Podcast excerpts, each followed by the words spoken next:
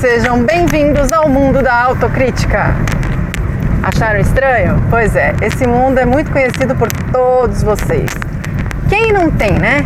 Quem, quem nunca? Quem nunca se detona sem ninguém se detonar? Às vezes a gente se detona só porque a pessoa respirou, não falou nada, respirou. Ai, ai, aposto que não gostou do que eu falei. A autocrítica é uma forma de bloquear e limitar a gente. Tem gente que não consegue receber, receber elogio, que não aceita elogio.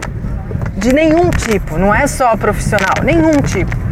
Se eu falar, olha, você está bonito hoje, vai virar para mim e vai falar, ah, só porque você é minha amiga, por isso que você está dizendo isso. Não, eu não falo aquilo que eu não sinto. E quem me conhece sabe disso. Então aceito o elogio porque ele é verdadeiro. E bloqueando isso, você se limita para sua vida toda, em todos os aspectos, em todos os ângulos. Imagina, você é, você é um empreendedor, vai. E aí você tem uma ideia super boa, um projeto super legal que você, puxa, tem certeza que vai dar muito certo. E aí você cria a sua empresa, faz sua empresa. Primeiro cliente que chega vem através de divulgação e tal Pô, adorei, eu quero fazer com você, achei fantástico, a sua ideia é muito legal, gostei. Imagina se você não acredita na sua ideia 100%. Imagina se você acha assim, não, eu gosto tal, mas ah, não sei se é tão bom, não sei se eu sou tão bom assim.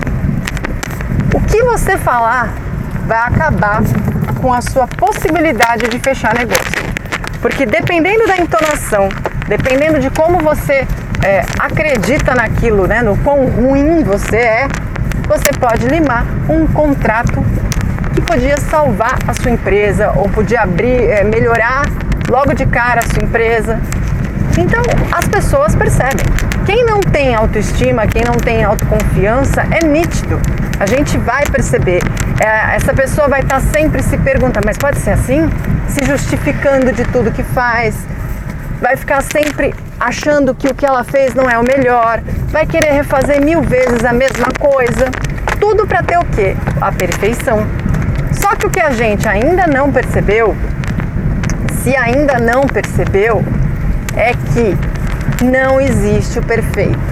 Tudo que você fizer dando o melhor de si é ótimo. Pode ficar melhor? Pode ficar melhor. Na próxima eu faço melhor ainda. E é assim que funciona. Não adianta querer ser 101% logo na primeira tentativa. E talvez você seja 101% na sua primeira alternativa, na sua primeira tentativa, só que é tão autocrítico que vai achar que foi uma porcaria. E você não vai se expor. E exposição é fundamental para você saber quem você é, para você ver o que as pessoas pensam, o que as pessoas acham. Então eu tenho um exercício para vocês. A cada uma crítica sua com você mesmo, eu quero três qualidades. Vou dar um exemplo. Vira e mexe, eu falo. Putz, eu fui uma burra mesmo. Tô diminuindo isso, mas às vezes solta isso, mentalmente ou alto mesmo. Cada vez que eu falo isso, eu procuro quatro, três qualidades. Ó, tô querendo aumentar o exercício. Como é que eu faço?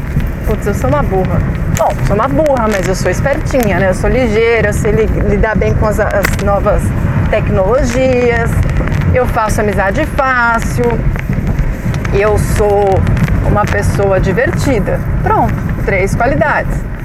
Quando você fizer isso por muito tempo, acaba se tornando um hábito. É igual o desafio da gratidão, que muita gente está participando, que é agradecer todo dia por algo bom, é igual a fazer algo por 21 dias seguidos, que dizem que quando você faz isso no 22 segundo já vira uma rotina. É um exercício. Tenta fazer. Você pode no começo se achar muito estranho, mas você vai ver como a sua percepção sobre você mesmo vai mudar. Tá certo?